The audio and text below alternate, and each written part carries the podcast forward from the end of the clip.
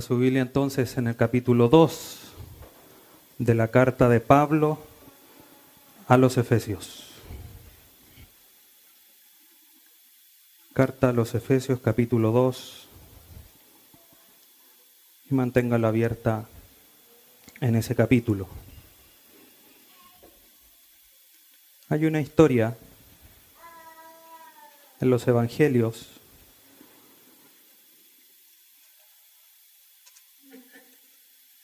que cuenta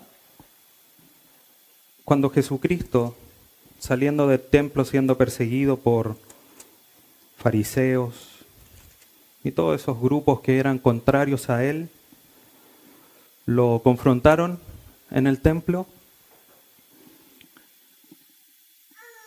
y él salió, digamos, no huyendo, pero obviamente no era la hora, no era su hora, como muchas veces lo dijo. Entonces salió eh, evitándolos. Y a la salida o en el camino de esta, en la salida del templo, uno de sus seguidores, uno de los apóstoles,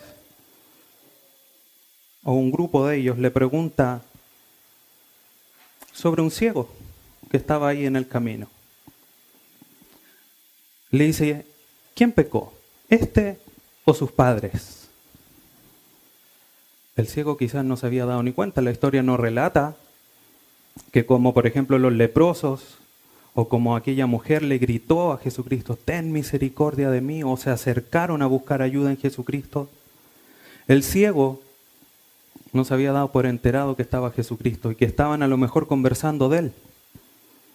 Y Jesucristo le responde a sus discípulos y les dice, no este ni sus padres sino que para la gloria de Dios sea manifestada. Jesucristo, en, un hecho que obviamente a nuestra mente no tiene explicación, hizo lodo con un poco de su saliva, lo revolvió con la tierra y lo untó en los ojos. Y lo increíble es que le dice al ciego, anda al estanque a lavarte y vuelve. ¿Cómo iba a llevar al estanque? La historia nos relata que él fue, se lavó y regresó viendo. Lo interesante es que este milagro que se relata en, el Evangelio de Juan en el capítulo 9 relata muy bien, obviamente como ejemplo, nuestra realidad pecadora antes de llegar a Cristo. Porque éramos ciegos, estábamos muertos Jesucristo existía desde la eternidad y nosotros no nos habíamos dado por enterado de su existencia. El ciego sin buscarlo recibió la gracia de Dios sanándole. Y es así tal cual esa realidad está en nosotros, o estaba en nosotros por misericordia de Dios.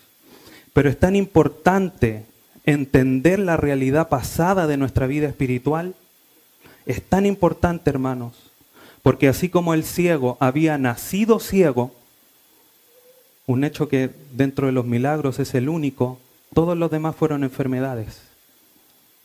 Pero esto es el único donde Jesucristo sana a alguien que de origen había nacido de esa manera. Nosotros nacemos en pecado. Nacemos muertos espiritualmente. ¿Y por qué les decía si vamos a ser confrontados, porque cuando nos tocan a nosotros, cuando decimos nosotros tenemos la responsabilidad, no nos gusta. Y la palabra que hoy día vamos a estudiar, el pasaje que vamos a estudiar, vamos a ver la realidad de que nosotros estábamos presos, cautivos, tal cual como estaba el ciego. Nosotros estábamos muertos espiritualmente, bajo el poder, bajo el dominio de tres grandes poderes y cuál era el resultado de ese dominio que había en nuestras vidas. Y esto obviamente nos va a hacer comprender más profundamente la realidad caída que teníamos. Y creo que al hablar de la realidad caída no nos hacemos mucho favor. Porque cuando alguien se cae, ah, se cayó, se ensució un poco, pero nosotros no solamente estábamos caídos, estábamos muertos, muertos espiritualmente, éramos unos cadáveres. Y es importante que entendamos esa realidad y lo vamos a ir desarrollando en la medida que avancemos en el texto.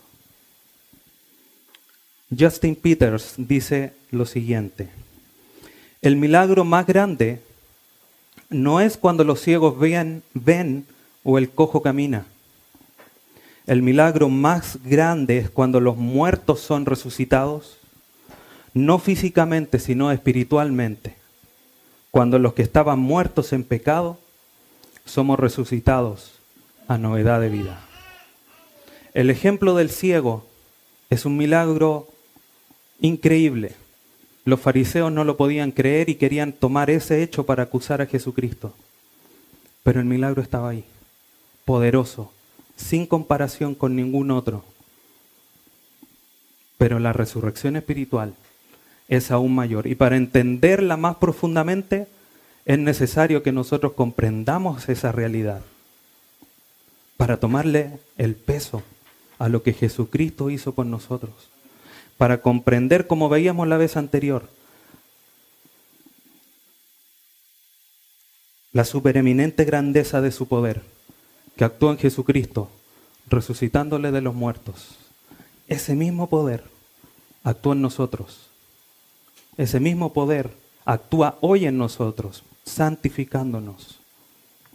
Pero para comprender ese proceso, hay que comprender dónde estábamos. Y el pasaje que vamos a estudiar hoy día nos va a ayudar a comprender esta realidad. Efesios capítulo 2, versículos del 1 al 3.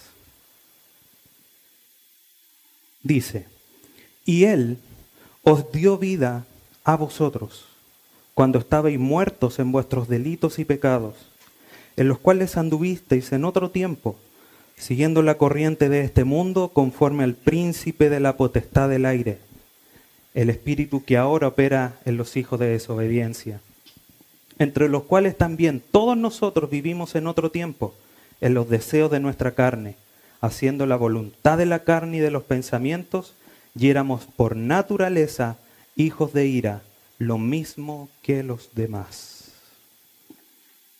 Tres poderes, el mundo, la carne, Satanás y un resultado, hijos de ira, muerte espiritual.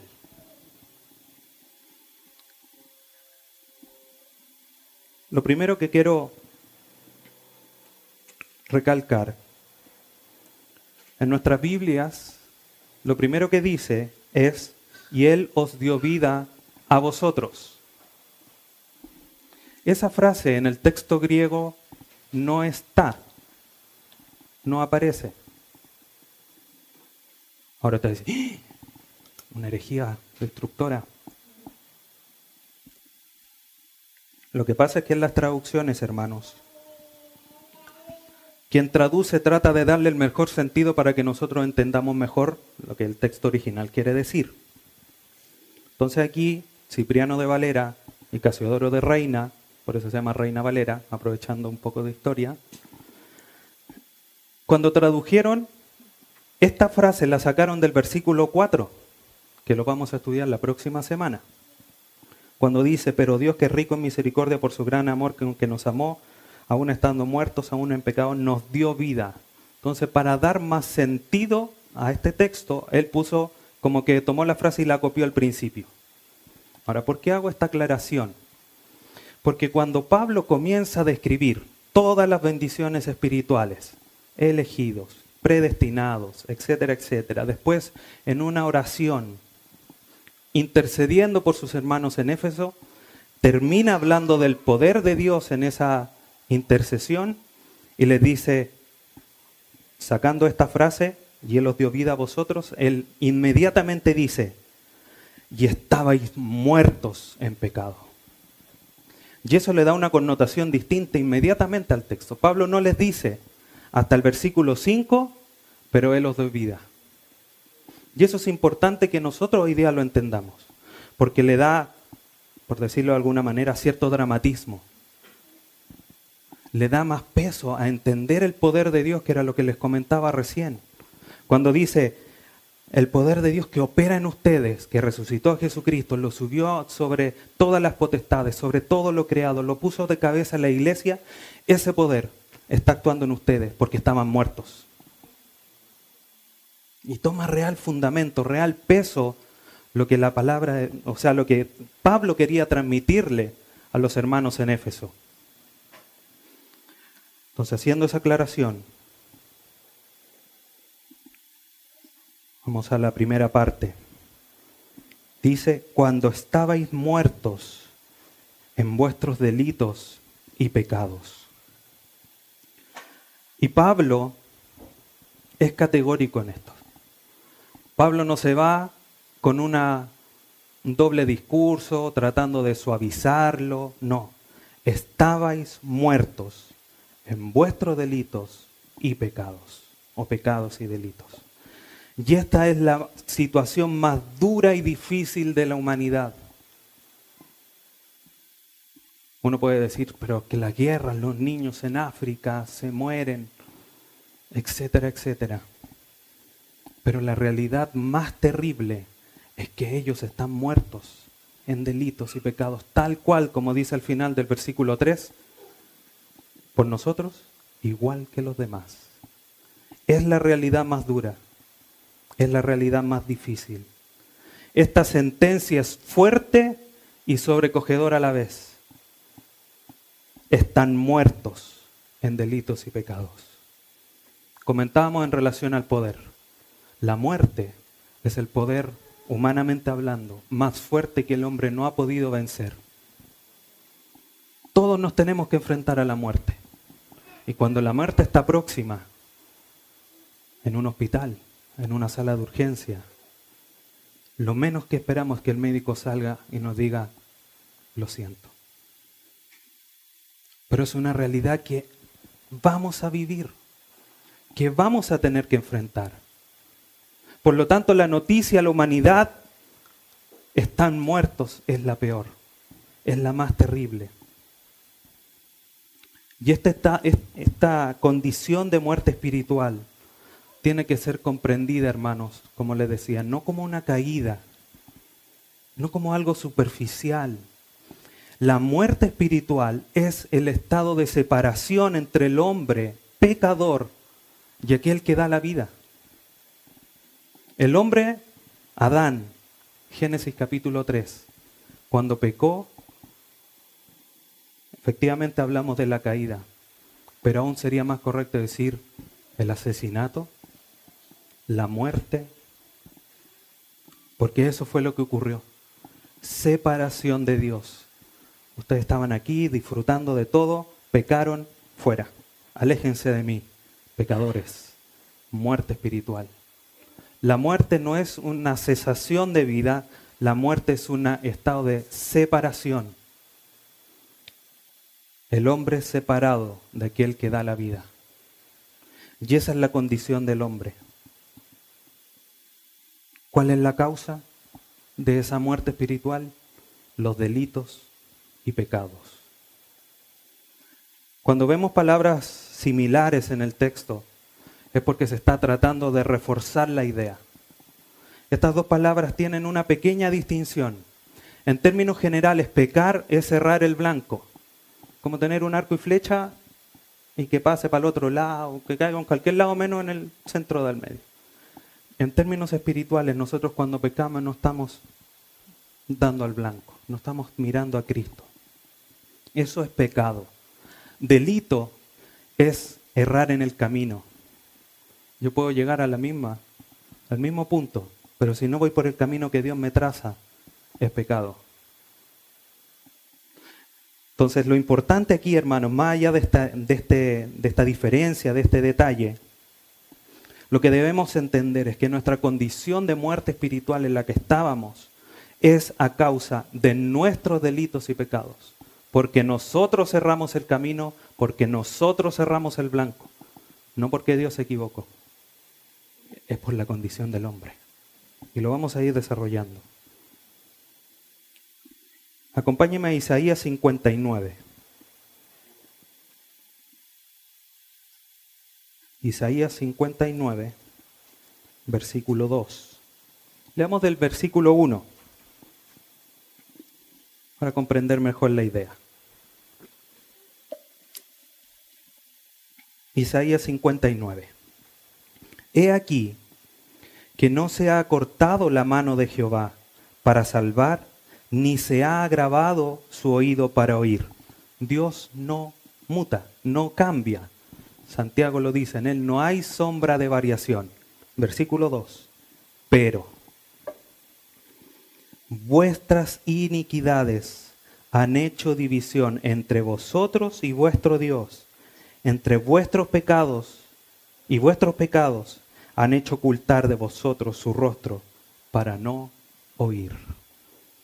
El pueblo de Israel, a pesar de que tuvieron una relación, o sea, Dios estaba dispuesto a una relación íntima con ellos, estaban en muerte espiritual por sus pecados, por sus iniquidades. Dios se apartó de ellos. División, separación, muerte espiritual. Y esa es la misma razón por la que nosotros, antes de conocer a Dios, estábamos en esa condición. No de caída, de muerte. Porque el que se cae, se para, se sacude y sigue. El muerto, muerto está. Y no hace nada. Tenemos ahí otro ejemplo en la historia de Lázaro. Llegó Jesucristo tres días, todos llorando. Señor, si hubiese llegado antes, pero ya está fétido el cuerpo, yede, está putrefacto. Señor, gracias porque siempre me, escura, me escuchas. Lázaro, ven fuera. Y Lázaro vino. Porque Jesucristo, Dios, es el único que puede dar vida al muerto. En ese ejemplo, en esa historia, vida física. Pero la realidad espiritual es lo mismo. Es el único que puede decir cualquiera de nuestros nombres. Ven. No hay otra realidad. Entonces tiene que ser comprendida la muerte espiritual como una realidad y no como algo figurativo, algo simplista o algo superficial.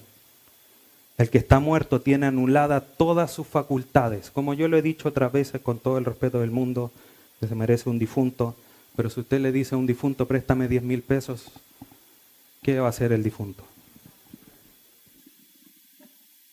Es obvio, ¿no es cierto? Espiritualmente no teníamos ninguna facultad de hacer algo para acercarnos a Dios. La vida del que está muerto espiritual es un mero existir es una vida animal. Aunque suene duro, pero esa es la realidad. Igual que los animales. Los animales viven, existen, sin una conciencia de una eternidad. Volvamos a Efesios capítulo 2.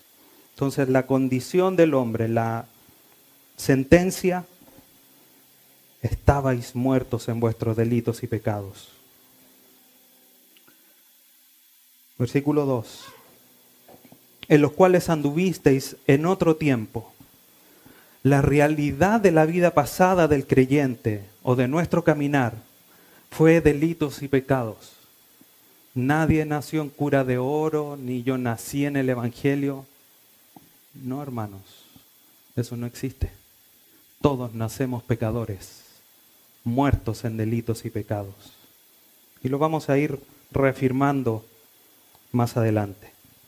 Cuando generalmente en la escritura se habla de andar o anduvisteis, habla de, del comportamiento, de la conducta que tenía la gente.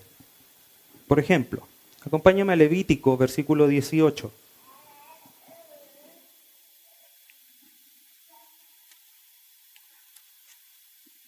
Levítico 18.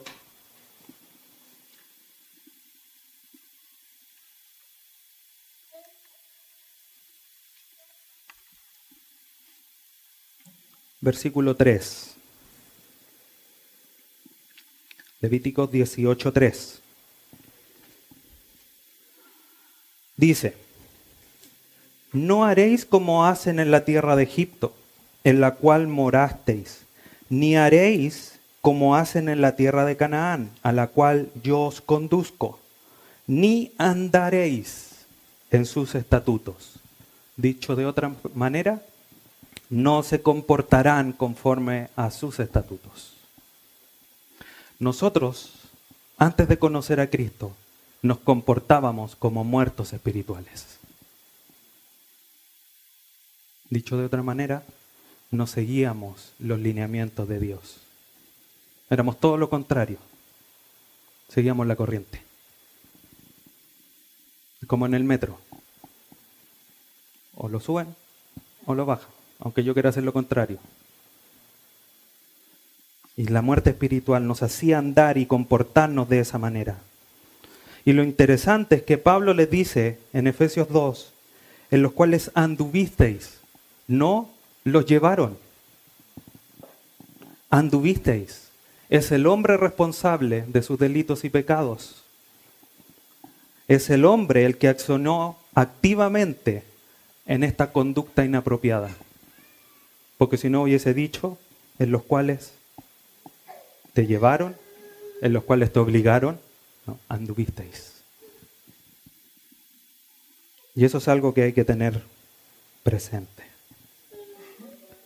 Continúa diciendo Pablo, para ya entrar a la primera, al primer poder que nos tenía esclavizados, en los cuales anduviste en otro tiempo siguiendo la corriente de este mundo.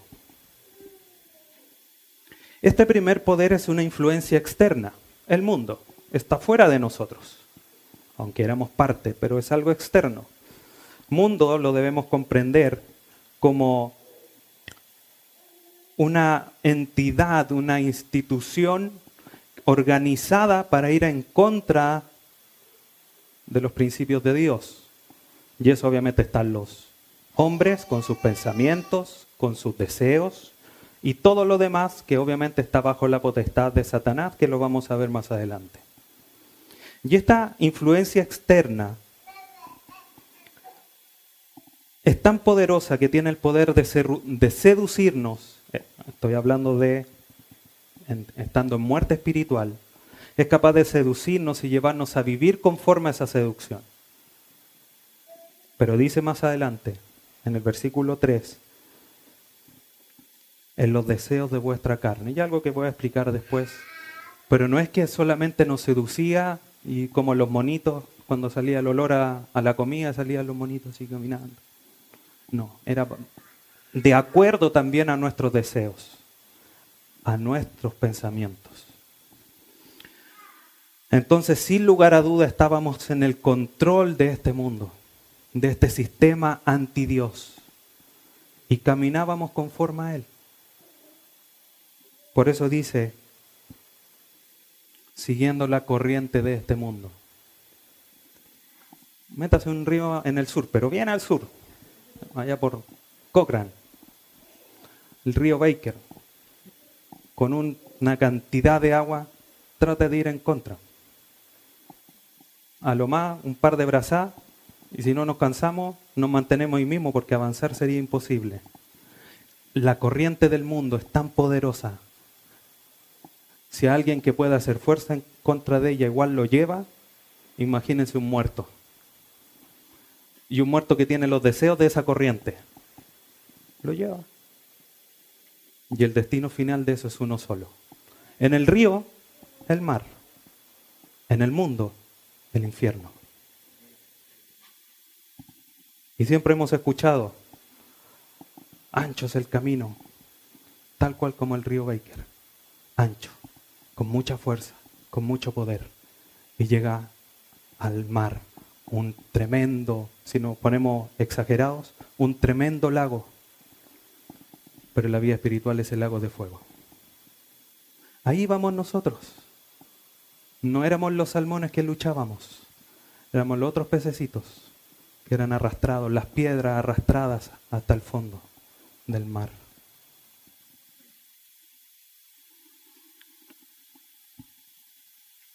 Cuando Pablo habla de mundo, Es lo mismo que en, otras, en otros versículos cuando habla de época, que ya se los comenté, pero quiero reforzarlo. Es ese sistema de principios y valores contrarios a lo que Dios dice. Porque podemos de repente malentenderlo, hablamos de mundo y al tiro como que se nos vienen los arbolitos, las montañas, el prado. No, el mundo es ese tiempo presente de maldad en el que vivimos.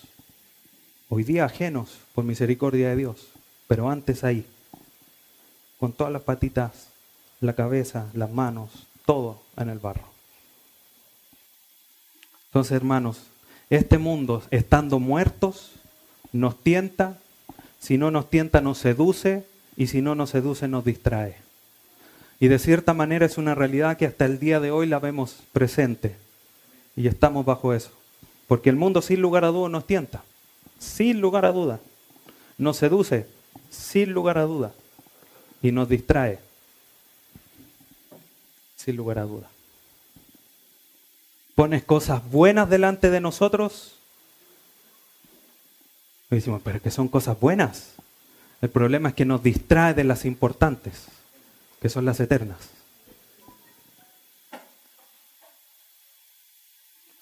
Entonces siempre el mundo busca la manera de guiarnos, de llevarnos tal cual la corriente, tal cual como el río hasta el destino final del mar. Y esa es la realidad, es el primer poder, el mundo. Este sistema que está liderado por un personaje principal, que es Satanás. Dice el versículo 2 de Efesios, en los cuales anduviste en otro tiempo siguiendo la corriente de este mundo. Ese es el primer poder continúa diciendo, conforme al príncipe de la potestad del aire, el espíritu que ahora opera en los hijos de desobediencia. Segundo poder, el príncipe de la potestad del aire. Dicho en una palabra, Satanás, el diablo. Y él también tenía esclavizada nuestra vida, como él quería. Y sin lugar a duda, igual que el mundo, tiene una influencia en nuestras vidas. Hablando antes de la muerte espiritual. Satanás es la autoridad máxima de la atmósfera moral y espiritual que rodea al mundo. Y esa autoridad que él tiene no fue una autoridad que le fue dada por jerarquía, porque era el ángel más importante. Es una autoridad que él usurpó, que él se robó. Y que Dios para su gloria, aunque no lo entendamos, lo dejó. Haz lo que quieras, dale nomás.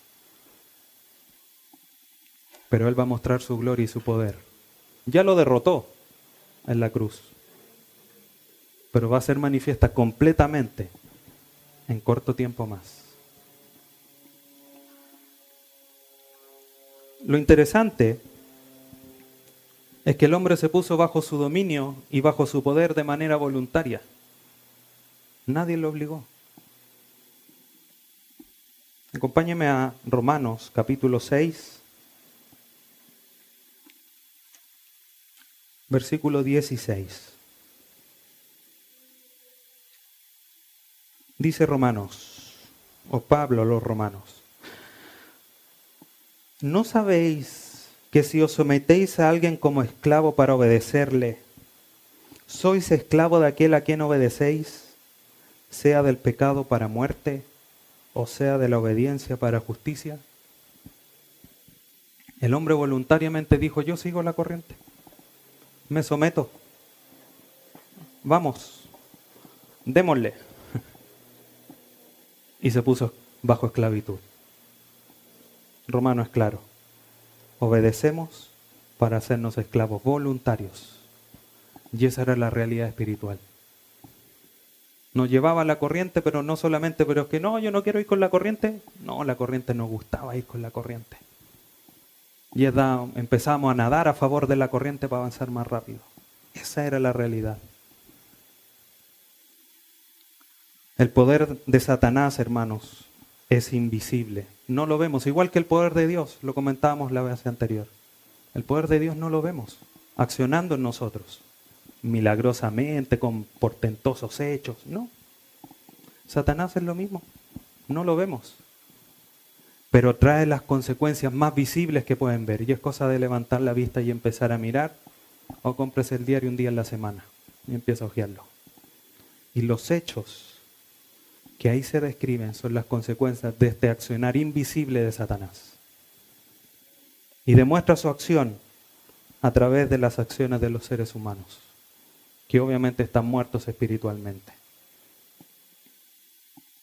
Y este personaje, Satanás, como dice el versículo, el espíritu que ahora opera en los hijos de desobediencia. Es Satanás el que opera en aquellos que no están sometidos a la voluntad de Dios. Esta expresión, hijos de, es una expresión judía que hace alusión a los que están relacionados con, en este caso, desobediencia. Más adelante Pablo dice, por naturaleza, hijos de ira. Entonces, no solamente muestra para aquellos que están asociados o que hacen desobediencia, sino que denota también nuestra naturaleza. Somos hijos de, ¿de quién? De la desobediencia. Por lo tanto, somos desobedientes. Bueno, no teníamos por dónde escapar. Todo nos gustaba, todo nos deleitaba en el mundo, lo, esta accionar de Satanás. Satanás no ponía en nosotros cosas que nosotros no deseáramos. Ponía cosas al frente que nos gustaran. Hasta el día de hoy. Si mi pecado o mi punto débil es, por ejemplo, robar, Satanás no me va a poner una mujer delante. No me la voy a robar. Va a poner dinero, un celular al frente, nadie se da cuenta, para incitarme a la parte más débil. El problema es que cuando estamos muertos espirituales hacemos pura debilidad y lo que se nos ponga delante lo seguimos.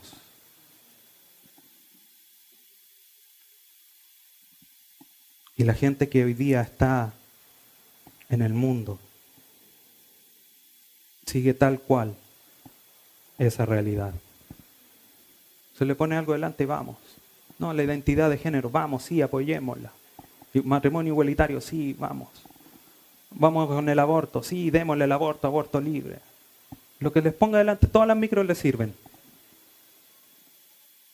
Pero los hijos de Dios, eso no puede ser así. Entonces el poder de Satanás, hermanos, es un poder que también es externo, pero que sin lugar a duda influencia poderosamente en el que está muerto espiritual.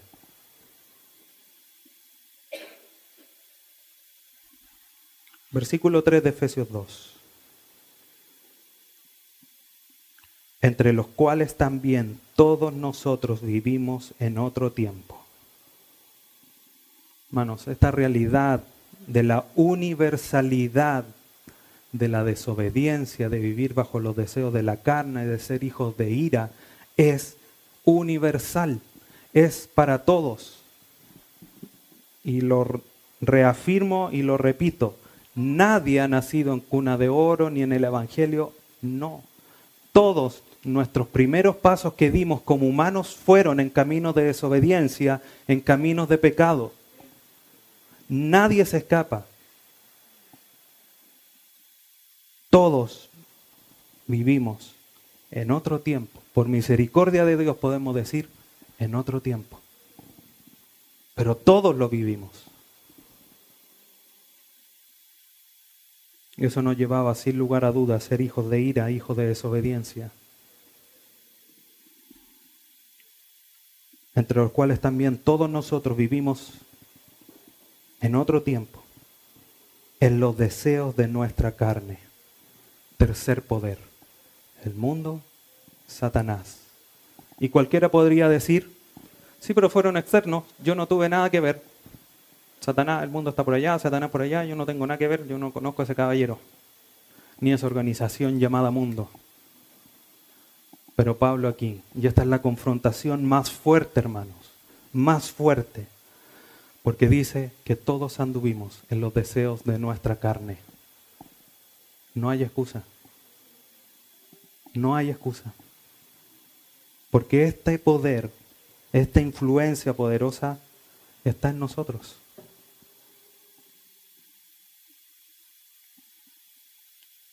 Y es un deseo. ¿Qué pasa cuando nosotros deseamos algo? Tratamos de hacer todo para poder conseguirlo. Queremos, no sé, un helado y no pasé a, sacar plata en el cajero, rastrojeo toda la casa, todas las monedas sirven para ir a comprarme el helado. Y lo que sea, lo que sea. Si en la noche estoy acostado y tengo sed, si no es mucha la sed me quedo en la cama, pero cuando es un deseo real, me levanto a tomar agua. Aunque esté muy cómodo y muy calentito en la cama. El deseo nos mueve. El deseo nos, de alguna manera, nos ciega. Acompáñame a Romanos 7, versículo 5.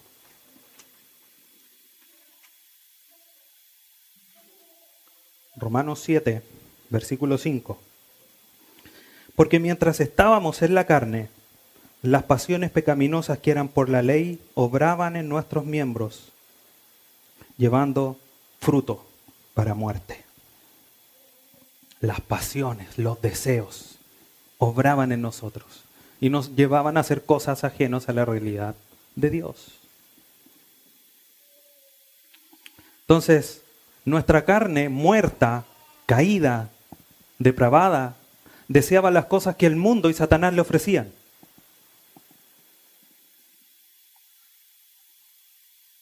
Génesis, Dios le dijo, el pecado se va a presentar delante tuyo, pero el que los gobierna, tú tienes que gobernarlo. Va a estar ahí a la puerta. Si haces lo bien, tenéis que enseñorarte de él. Pero si no, él se enseñará de ti. No vayas a matar a tu hermano. Se acabó el versículo. Al versículo siguiente, mató a su hermano. ¿Saben de quién hablo, no? Caín y Abel. El deseo. Jesús, perdón, Dios, Jehová, se presentó delante. Dijo, no lo hagas. Se te va a presentar esta oportunidad. No la hagas. Muerto espiritualmente, en su corazón ya estaba urdiendo todo el plan para matar a su hermano. Y a pesar de la advertencia divina, el deseo y la pasión que carcomía su corazón lo llevó a ejecutar la sentencia de su hermano. Tal cual nosotros cuando estamos muertos en delitos y pecados. Dios dice, no hay Dios y todo muestra el poder de Dios. La creación muestra su eterno poder y deidad. En nuestros corazones está escrita la ley de Dios. No matarás. ¿Y qué hace el hombre? No, no me miró feo. No voy a puro matarlo.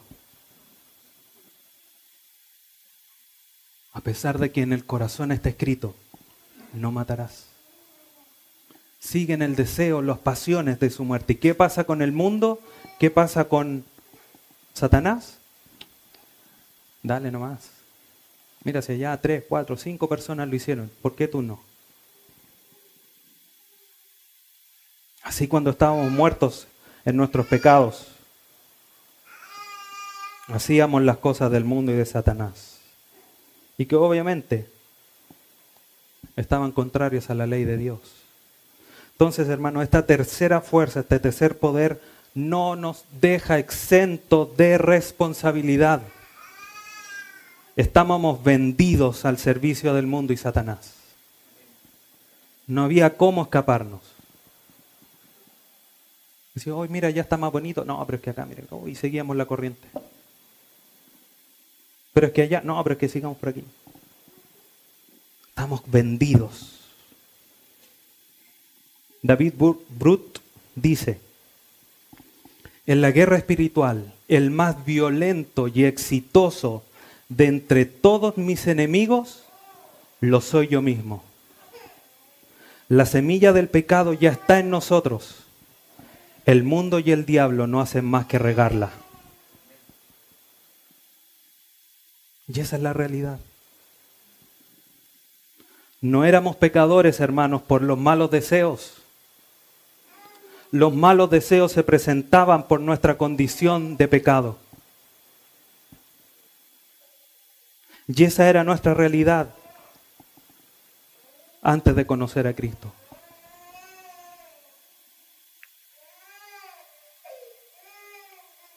Pablo continúa diciendo,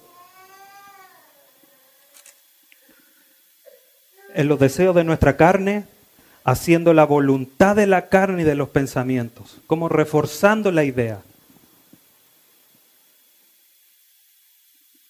Éramos guiados por los mismos pensamientos, los excesos de nuestra mente, por los excesos y los deseos de nuestra carne. No había por dónde sacarnos. Romano, Gálatas 5, Romanos 1, 29 son claros en decirnos cuáles eran las obras de la carne.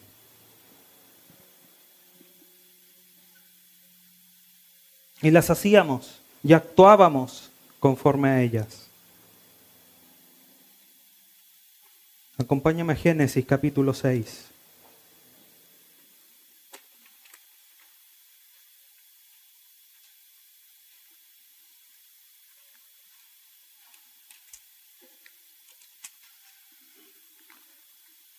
Génesis capítulo 6, versículos 5 y 6. Jesucristo había creado al hombre, lo puso en el huerto, el hombre pecó, Dios los echó fuera del huerto, se multiplicaron como se lo había ordenado, y ocurrió que la, la maldad del hombre comenzó a aumentar, a multiplicarse. Dice Génesis 6 del 5 al 6, y se arrepintió, perdón, y vio Jehová que la maldad de los hombres era mucha en la tierra y que todo designio de los pensamientos del corazón de ellos era de continuo solamente al mal, no a lo bueno, no hacia Dios, a lo malo solamente el mal. Y se arrepintió Jehová de hacer, de haber hecho hombre en la tierra, y le dolió en su corazón.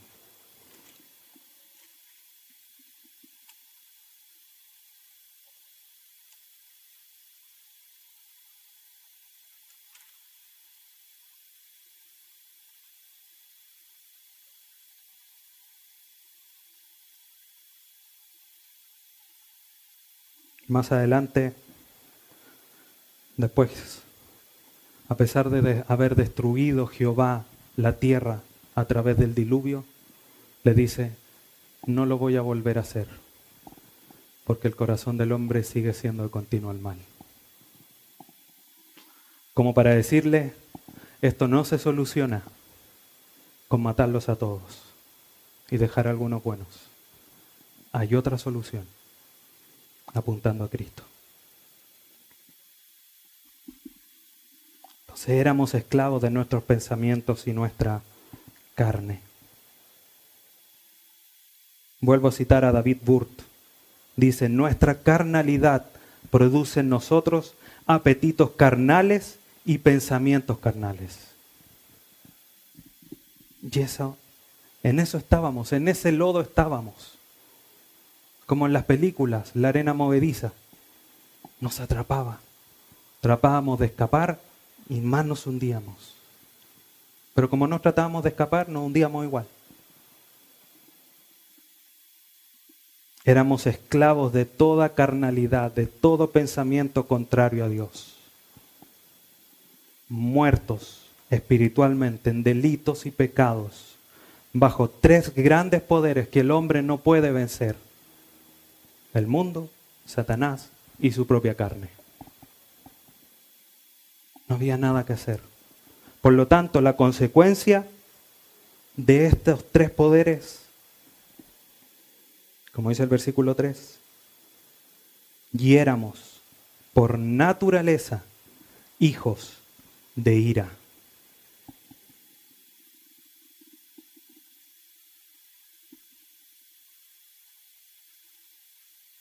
Acompáñame al Salmo 51.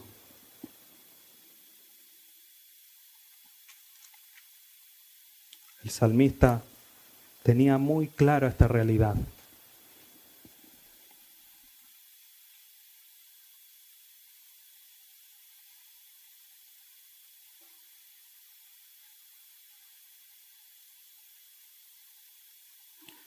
Salmo 51, versículo 5.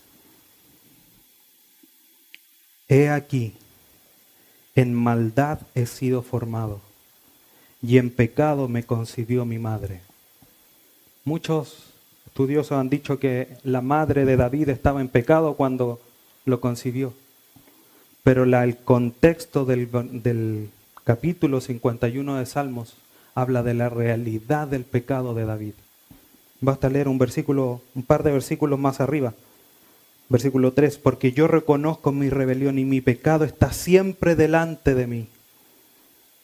Contra ti, contra ti solo he pecado y he hecho lo malo delante de tus ojos para que seas reconocido justo en tu palabra y tenido por puro en tus juicios.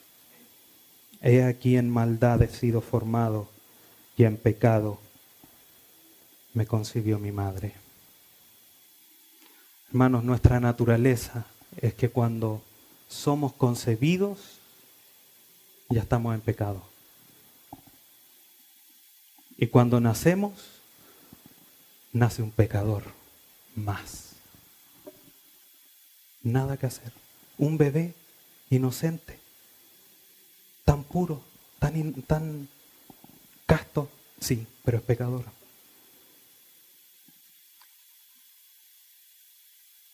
Y eso nos hacía dignos de la ira de Dios. Acompáñame a Romanos capítulo 1. Romanos capítulo 1.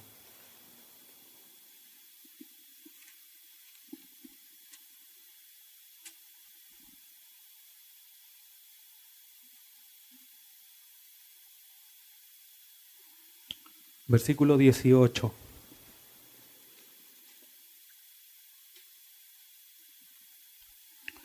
Porque la ira de Dios se revela desde el cielo contra toda impiedad e injusticia que los hombres, de los hombres que detienen con injusticia la verdad. La ira de Dios. Hermanos, si nosotros comenzamos a comprender la realidad de nuestro pecado y de nuestra naturaleza desobediente y, y que nos hacía dignos de la ira de Dios, vamos a comprender lo que Jesucristo hizo en la cruz del Calvario, recibiendo toda la ira de Dios por nosotros.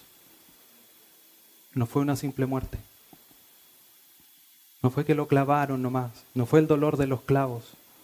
No fue lo triste de verlo colgado un par de horas. No fue que clavaron o rompieron su costado. Fue la ira de Dios derramada en Jesucristo en la cruz del Calvario para sacarte del mundo, de la influencia de Satanás y de la influencia de tu propia carne.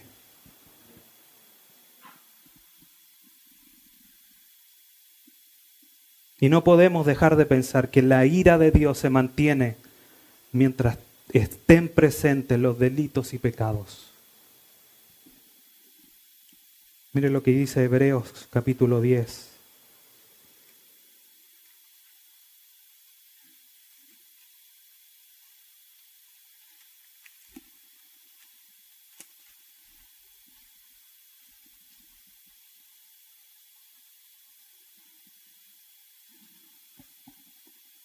Versículo 31.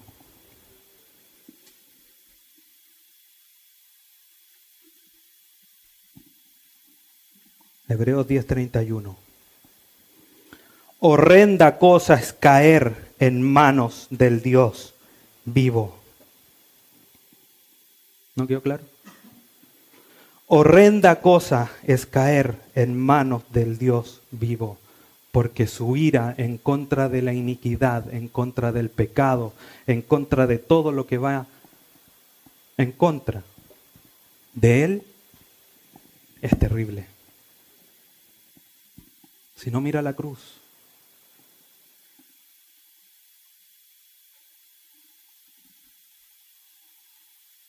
Volvamos a Efesios.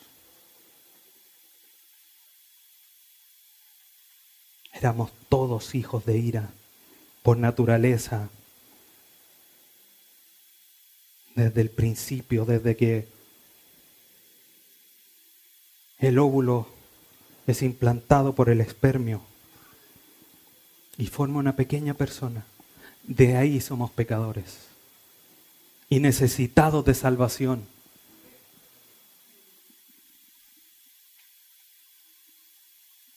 Termina el versículo 3 diciendo, lo mismo que los demás. Todos. La realidad del pecado, de los delitos, de la muerte espiritual, de ser hijos de desobediencia, de ser hijos de ira, no es ajena a nadie, no es indiferente para nadie. Para los únicos que es indiferente es para los que ahora son creyentes. Porque como dice Efesios, capítulo 1, versículo 5, según nos escogió en él antes de la fundación del mundo, para que fuésemos santos y sin manchas delante de él. Versículo 4, 5, en amor, habiéndonos predestinado para ser adoptados, porque éramos hijos de ira, hijos de desobediencia, éramos hijos extraños pero Él nos predestinó para ser adoptados hijos suyos por medio de Jesucristo. Hermanos, todos íbamos, todos, todos, en una filita, todos íbamos en el mismo camino, con la misma dirección, con la misma sentencia, aquí marcada, condenación eterna. ¿Para dónde va ahí? Aquí, condenación. ¿Y tú? Sí, también mira ahí dice condenación. Todos íbamos hacia allá. Íbamos a la, a la misma, como la agua del río, sin estorbo. Póngale una piedra adelante, rompe la piedra, la carcome hasta pasar por encima si es necesario, para llegar a su destino final, al océano. Nosotros tal cual como esa corriente íbamos sin, sin freno, en caída libre, al infierno. Sin paracaídas, sin un helicóptero, sin alguien que nos socorriera, en caída directa. Y este análisis, hermanos, que tenemos que hacer y que tenemos que tener en mente, es un análisis sin lugar a dudas devastador es, como decía al inicio, la condición más terrible, más horrible que cualquier persona puede tener. El que va sentado al lado en el metro, el que te acompaña en el colectivo, el que va conduciendo la micro, tu compañero en el colegio, en tu lugar de trabajo, va en una caída libre al infierno, igual que nosotros íbamos antes. Y esto nos tiene que llevar a considerar predicarles el Evangelio, que es lo único que les puede salvar. Pero la realidad es que nosotros tenemos que considerar esto, hermanos. Tenemos que tenerlo presente. Pablo, sin lugar a dudas, aquí comienza a hacer un contraste. Él les dice, y estaban muertos. Anduviste en esto en otros tiempos. Eran hijos de ira, como todos los demás. Pero el versículo 4 dice, pero Dios, pero Dios. Esa condición terrible, ese análisis devastador que nos sumía en, un, en una sentencia irrevocable, Dios la dio vuelta. Entonces la oscuridad comienza a nacer una luz. Si usted le quiere sacar una foto a un diamante para que se vea bonito, ¿contra qué lo pone? ¿Con un fondo blanco? ¿Con un fondo negro? Nuestra realidad es ese fondo negro. Y en ese fondo negro, oscuro, devastador, aparece el diamante de la salvación de Dios, para relucir aún con mayor poder. Por eso es tan necesario que hoy día nosotros comprendamos esta realidad de la muerte espiritual en la que estábamos. Porque si no comprendemos la muerte espiritual, la condición de sentencia de muerte eterna que teníamos, no vamos a comprender nunca la realidad de la salvación de Dios y lo que Él hizo en la cruz por medio de Jesucristo a favor de nosotros. Y vamos a andar jugando como si esto fuera un chiste. La muerte de la cruz no es un chiste. Es el poder de Dios demostrado para vencer estos tres poderes que nosotros no teníamos nada que hacer. Teníamos un ejército al frente y nosotros con una pistola de agua en la mano. No podíamos hacer nada. Hasta que llegó Jesucristo. Dijo, permiso, este va a ser mío. Y no tomó. Entonces el cuadro, hermanos, este cuadro terrible, devastador, tiene que estar en la entrada de nuestra casa, recordándonos siempre cuál era nuestra naturaleza ya que es la única manera de recordar siempre lo vil de nuestra condición y lo necesitado que éramos de ser salvos. Porque esa es la única manera de que hoy día vamos a vivir practicando nuestra nueva identidad en Cristo. Porque si no, ah, gracias, sí. Pero cuando comenzamos a entender esta realidad, no podemos ver la salvación como un mero hecho de Dios. R.C. Sproul decía lo siguiente, y con esto termino. Dios simplemente no lanza un salvavidas a una persona que se ahoga. Él va a lo profundo del mar, saca un cadáver del fondo del mar, lo lleva a la orilla respira aliento de vida y lo hace vivir. Eso es lo que hizo Dios por nosotros. No fue rescatar a alguien que estaba leteando, fue rescatar a alguien que estaba en lo más profundo de su realidad, muertos en delitos y pecados. Y así como el fondo del mar, miles de metros, aplastándonos, estaban las fuerzas del mundo, de Satanás y nuestra carne. Pero Dios venció todo, descendió, nos tomó, nos dio vida. Y hoy día vivimos la vida que Dios nos da. Hermanos, esto nos tiene que llevar a, como les digo, a tenerlo siempre presente. Es la única manera de comprender y de comprometernos con Dios. Si no lo entendemos, vamos a estar jugando a ser la iglesia saludable. Y ese no es el principio de Dios. Dios ha rescatado a muertos y les ha dado vida para que vivan la vida de Él. El hombre fue creado en Génesis para vivir en una vida de comunión con Él. Ese era el privilegio, esa era la, la, la función, el objetivo del hombre vivir en comunión con Dios. El hombre pecó, esclavo del pecado. Cuando Dios lo resucita por medio de Jesucristo, lo lleva a esa primera situación, a vivir sometidos a Dios, porque esa es la verdadera libertad para que Dios, por la que Dios nos creó. A eso nos creó Dios. No vivamos más esclavos del pecado. Y recordemos siempre esta realidad. Es la única manera de vivir agradecidos y sometidos al Evangelio de Dios. Pero recuerde siempre, a pesar de lo devastador, Pero Dios nos dio a su Hijo. Y nos dio todas las bendiciones espirituales. Aunque estábamos muertos en delitos, sí. Pero Dios que grande en amor y misericordia. Recordemos siempre nuestra condición caída, desde donde venimos, para adorar de mejor manera a aquel que nos salvó. Oremos. Padre bendito,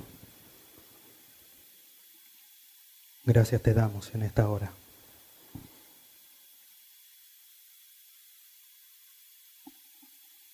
Porque nosotros estando muertos en delitos y pecados, con actas que nos eran contrarias, como dice Pablo a los colosenses, tú tomaste las actas, tomaste nuestra muerte, la cambiaste a vida, anulaste las actas. Y hoy día por tu misericordia, tu gran amor somos tus hijos. Pero qué presente debemos tener esta realidad de muerte espiritual. Qué presente debemos tener que éramos unos cadáveres. Por eso Pablo le dice a la iglesia en Roma, no hay quien busque a Dios. No hay nadie. No hay muerto que pueda hacer algo. Pero en tu bondad y misericordia nos fuiste a rescatar a lo más profundo al lodo cenagoso, al valle de muerte, al pozo más hondo, a lo profundo del mar, al abismo más recóndito del mar, allí hasta donde el hombre no ha llegado, pero que nosotros estábamos por nuestros delitos y pecados, por seguir los deseos de nuestra carne, por seguir los deseos de este mundo y por seguir los pensamientos de Satanás. Pero gracias, Señor infinitas gracias, porque sin merecerlo, tú nos rescataste. Y cuán hermoso suena, Señor, tu salvación en este oscuro escenario de nuestra vida pasada. Gracias. Ayúdanos a no olvidarnos de esto, porque es tan fácil, es tan fácil no mirar para atrás pero es algo que debemos recordar para vivir sabiamente, para vivir agradecidamente, para vivir en santidad y, y dando la gloria a tu nombre. Te damos gracias por tu palabra. Gracias porque tu palabra, Señor, nos vuelva a la realidad. Porque no debemos pensar de nosotros más de lo que debemos. Pecadores redimidos por tu gracia. Y a donde miremos, solamente hay pecadores redimidos por tu gracia. Y te damos todo nuestro ser. Y que así sea. Porque es comprendiendo esta realidad de que éramos ciegos, que no teníamos la opción de ver si ibas pasando pero tú te acercaste. Y hoy día la vista espiritual que tenemos por tu gracia nos debe llevar a adorarte. Así como el ciego después, Jesucristo le pregunta, le dice, ¿crees en el Hijo del Hombre? Dime quién es para creer en Él. Jesús le dice, yo soy. Y el ciego dijo, sí creo así también nosotros ahora podamos no solamente decir sí, yo creo, sino que postremos nuestra vida en adoración a aquel que nos rescató de la más terrible condición en la que estábamos. Gracias te damos. Tu nombre sea enaltecido cada día más en nuestras vidas. Gracias te damos, Padre Santo, en el glorioso nombre, en el grandioso nombre y en el poderoso nombre de tu Hijo Jesucristo. Amén.